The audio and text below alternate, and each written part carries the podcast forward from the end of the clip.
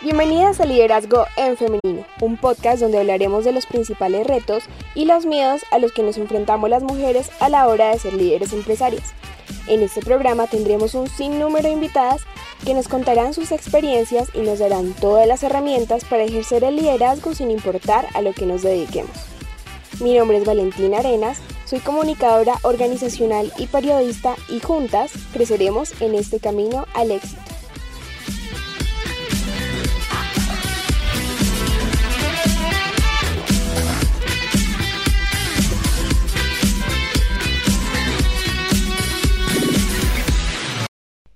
En este segundo episodio vamos a hablar sobre la confianza en nosotras mismas, que se entiende como la seguridad que tenemos en nuestros talentos y en nuestras capacidades. Me place mucho saludarlas y el día de hoy tenemos una invitada de lujo. Ella es una emprendedora mexicana de una marca de vestidos que se dedica a que las mujeres puedan resaltar toda su esencia y su belleza a través de las prendas y así poder empoderarlas en sus eventos especiales. Hola Marcela, muchas gracias por aceptar mi invitación a este programa. Bueno, Marce, primero quisiera que me contaras quién es Marcela y qué te inspiró a crear la Fontaine de Marcela. Les quiero contar que todo esto de, la moda y de la ropa comenzó hace más de 50 años. Mi abuela fue la primera, de las primeras personas que pusieron en nuestro pueblo, en Apatzingán, Michoacán, negocios de, de ropa para mujeres. Entonces, mi mamá hace 30 años también comenzó el suyo y yo ya tengo más de 10 años con, el, con mi negocio propio. Entonces, como podrás eh, ver, yo nací en este medio, entre vestidos, no sé, me gustaba muchísimo jugar ahí, entonces, básicamente fue mi segunda casa. Durante todo ese proceso de la niñez y del crecimiento, yo creo que todas en algún momento nos hemos sentido inseguras respecto a nuestro aspecto físico o a nuestras capacidades, pero tú proyectas esa seguridad y esa confianza en ti misma y me encanta y quisiera preguntarte cómo hiciste para crearla. Bueno, mm, no, no, no era, no era segura yo. Este, el primer, la, la primera responsabilidad que me dieron fue como a los 10 años, que a mi mamá se le ocurrió poner una, una tienda de vestidos de niña, entonces me mandaban para allá en las tardes, en las mañanas estudiaba y luego iba para allá. Y todo comenzó porque, porque estando en el negocio, pues yo veía lo que mis papás hacían o lo que las trabajadoras hacían y, yo quería hacer lo mismo. Y me acuerdo que, que la gente le daba muchísima curiosidad. Que, por ejemplo, iba un, una, un matrimonio y yo empezaba como a, mire señora, tenemos como este vestido que se le vería increíble para el evento que va tener y la señora se quedó así de, ay, mira, Manuel, la niña me está atendiendo. O sea, les daba como muchísima risa que yo desde chiquita tomara ese papel, ¿no? De, de, atenderlos, de mostrarles, de ofrecerles.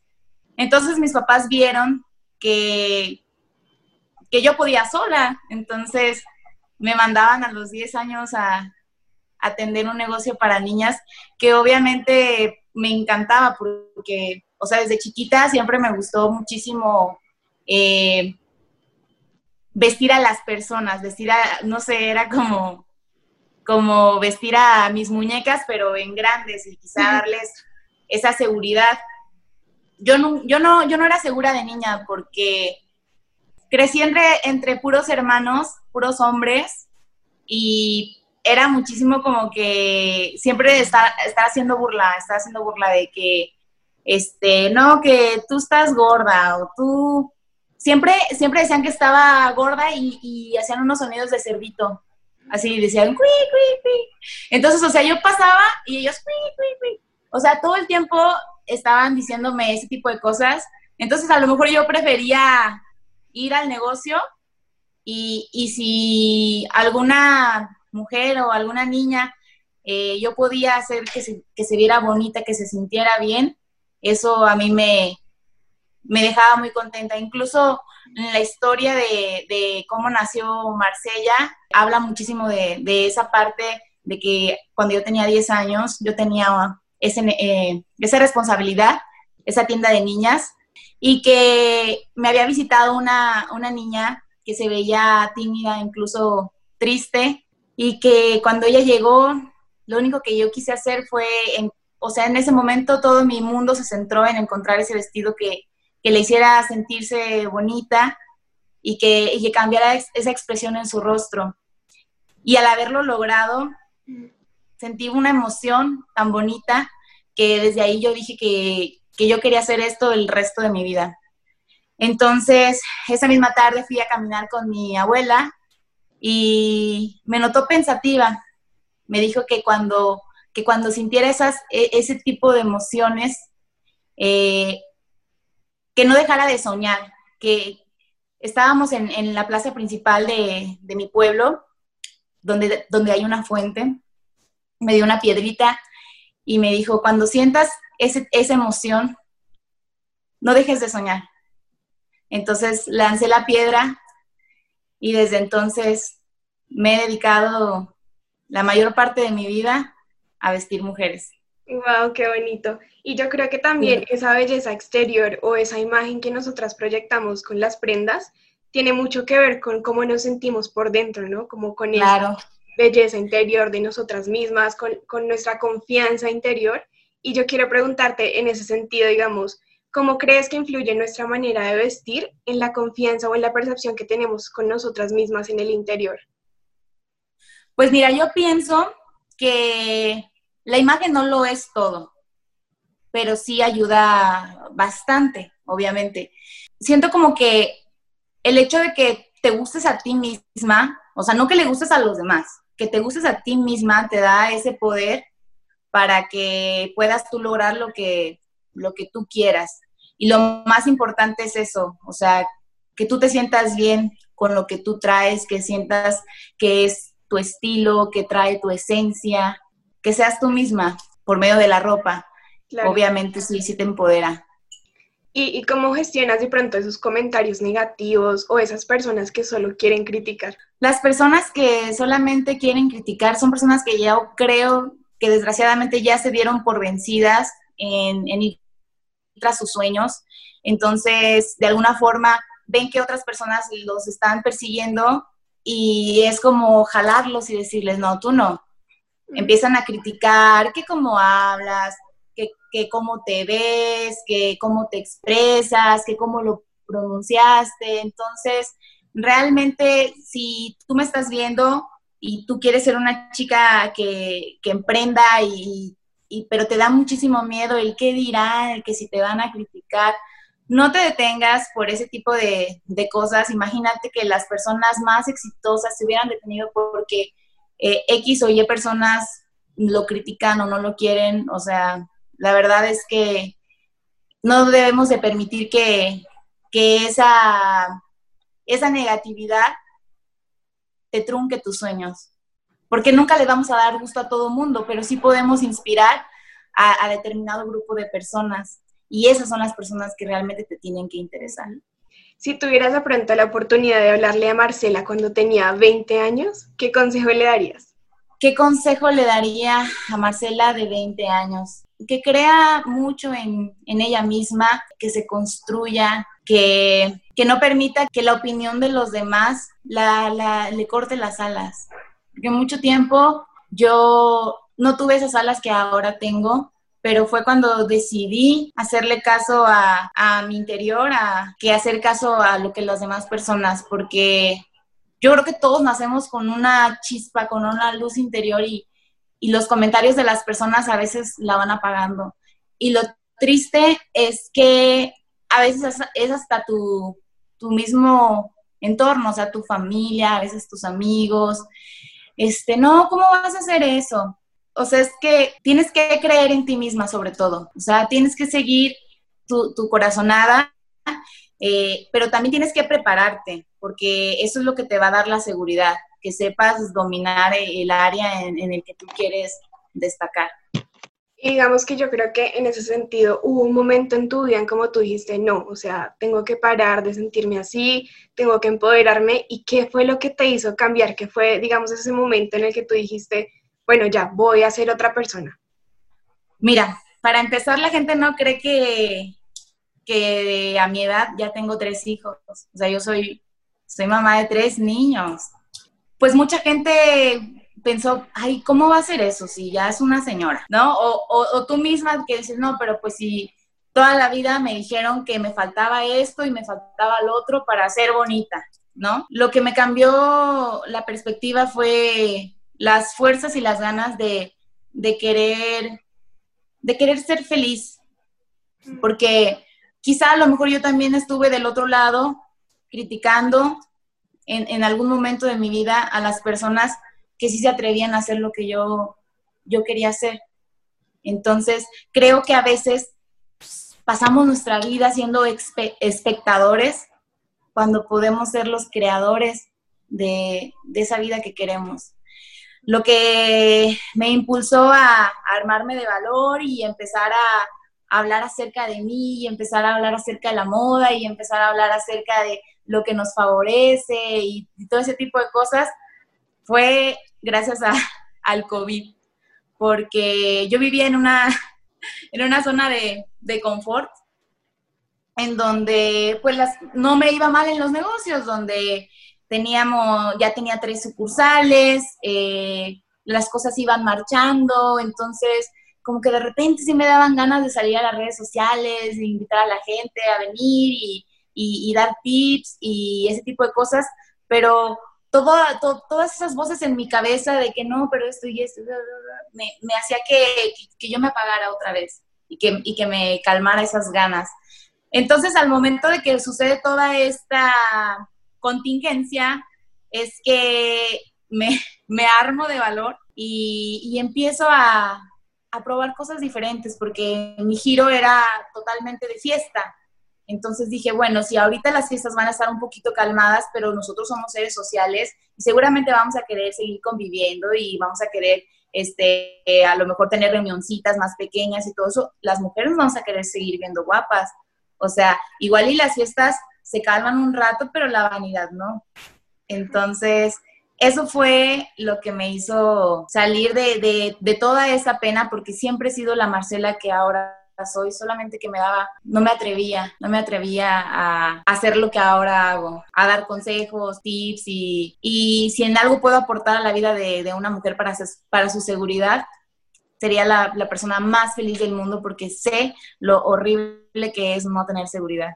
Claro, ¿no? Y todo eso se refleja muy bien en tu marca, digamos, en tu página de Instagram, que me parece que es una cuenta súper bonita, no solo porque no te dedicas solo a vender, sino en verdad a conocer la historia de las niñas, a, empoderarlas, a darles consejos, a darles valor. Yo creo que eso es lo más importante, que una marca le dé valor a las personas. Y en ese sentido, quisiera preguntarte de pronto, ¿cómo, ¿cómo hiciste para crear ese, esa imagen de marca de, la Fontaine de Marsella? La Fontaine de Marsella es la fuente de Marcela que nació en la ciudad de Apatzingán, Michoacán, esa tarde, en la que sentí, cada vez que, una mujer se ve al espejo, que en esa ocasión fue una niñita, y que, yo cambio su perspectiva, cambio su realidad, que, sus ojos brillan, eso fue lo que me hizo construir el nombre, construir la marca. También en mis sucursales decimos que ser hermosa y atractiva depende más de actitud que de belleza física. Hoy en este mundo que, estamos tan bombardeados de que tenemos que ser perfectas, o sea, de verdad, no, no inventes. Abres cualquier red social y las niñas estas perfectas, entonces, tú te quedas así de, bueno, ¿y yo? ¿No? Pero, o sea, mi mensaje es, lo más importante es quién eres como persona, eh, cómo, cómo tratas al mundo, la actitud y la seguridad con la que puedas portar lo que sea, porque creo muchas veces que eh, las niñas más bonitas a veces son las niñas más inseguras también. Y las niñas inseguras porque piensan que les falta esa belleza, ese, eh, les causa como ese conflicto, ¿no? Entonces lo que quiero que, el, mensaje que yo vengo a darle al mundo, a todas las mujeres, es que eso no es lo más importante. Obviamente la imagen sí cuenta, pero no es lo más importante. Lo más importante es cómo portas esa seguridad en ti misma por quién eres tú. Se dice que la gente te debe de querer por quién eres, pero eso nunca nos va a, impedir que seamos la mejor versión de nosotras mismas.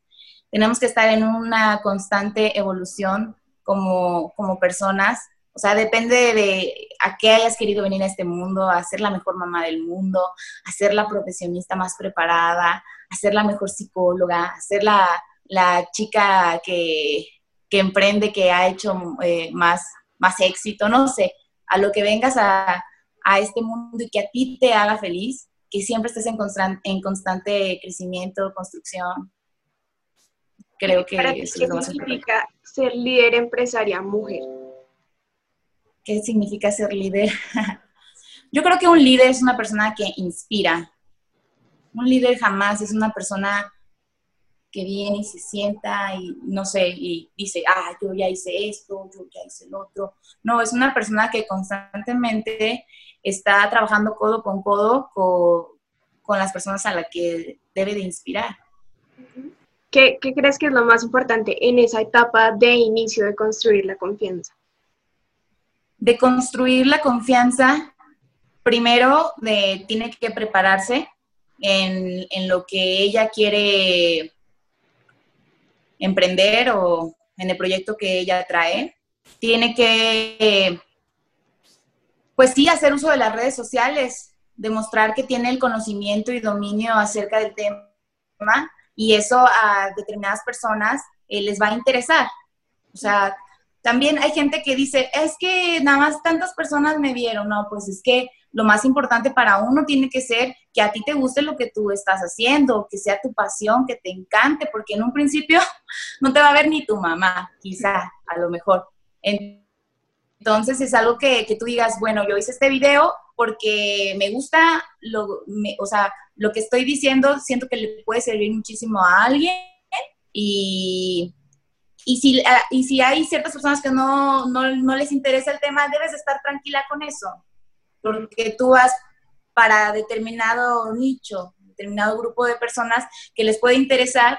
Y bueno, ya que hayas captado su atención, pues lo segundo es mostrar lo que, lo que tienes, mostrar lo que sabes, lo que ofreces, este, pero siempre, siempre, siempre eh, ayudar a las personas, siempre ayudar a las personas y, bueno, que tu producto satisfaga alguna necesidad y que mm, en este, o sea, por ejemplo, con lo de los vestidos, me siento muy satisfecha porque luego nos escriben y nos dan las gracias y nos dicen que se sintieron como princesas, que disfrutaron el evento. Entonces, yo creo que lo más importante es que realmente tu producto o tu servicio eh, impacte en las personas. ¿Y cómo balanceas de pronto tu vida como mamá y tu vida como empresaria? Es una verdadera eh, friega. no es fácil, no es fácil, pero sí hay que organizarse bastante, eh, tener horarios claramente para que todo pueda, pueda funcionar, que seas muy disciplinada y que no pierdas el tiempo en otras cosas de verdad, o sea, yo, por ejemplo, hago muchísimo contenido para las redes, pero no consumo casi nada de contenido. Claro. Entonces, el hecho de no estar en mi celular nada más este, viendo qué pasa en el mundo, las noticias, qué hizo mi vecina y esas cosas, me ayuda mucho como mamá a que me alcance el tiempo o sea, el consejo que le darías a esa persona es como enfócate en lo que quieres y así lo vas a poder conseguir. Exactamente, enfócate y no, no, no pierdas el, tiempo en cosas que no van a sumar a tu meta. Sí, sí. O sea, si tu meta es ser empresaria y al mismo tiempo tener tu hogar, pues tienes que establecer las prioridades, organizarte y bueno, todo el tiempo constantemente estoy escuchando a una persona que me ha inspirado muchísimo, se llama Jerry Sánchez, así que él nos habla muchísimo de la productividad y también se los recomiendo bastante que, que ahí vean sus videos en YouTube, seguramente les, les ayudará a organizarse. Bueno, y la última pregunta quisiera preguntarte o que me cuentes de un reto que hayas tenido durante todo este proceso que te haya retado como a tener más confianza. Algo, algo que me haya retado a tener más confianza. Sí es un gran reto atreverse, atreverse a, a, perseguir esas cosas que tú anhelas, pero que por el que dirán no lo haces. La responsabilidad, la responsabilidad de conservar el trabajo de las personas que, nos apoyan en, en, nuestras tres sucursales físicas, la responsabilidad de mis hijos. O sea, fue un gran reto, la verdad, para mí, eh, una persona, pues, que realmente sí me dañaron en la autoestima, no, me, no soy una víctima, pero mucho tiempo no supe quién era yo, no supe si era verdad, si, si, si, si, si, si es cierto lo que la gente dice, o sea, como que mi espejo siempre estaba distorsionado, porque yo, yo le hacía más caso a, lo que, a lo que decían de mí que a la realidad de lo que yo estaba viendo. Entonces, el reto más importante fue atreverme a salir y, y grabar videos y ser yo misma y dar tips y, y es que muchas veces nosotras eh, decimos, ay, pero eso qué, pues, dice, ay, y si, no, y si esto, y si lo otro, y si me critican, y si se les hace una tontería, o sea, no, tienes que atreverte, fue, fue, es el mayor reto de, casi creo, de mi vida, atreverme a, a tomar la marca personal porque una marca personal ya no es un establecimiento, no, no, no son los tabiques, no es la estructura, es, es una persona, una persona que, o sea, identifican ya todo lo relacionado con un sujeto. Y eso es súper importante tener claro quién es uno para luego mostrarlo al mundo, ¿no?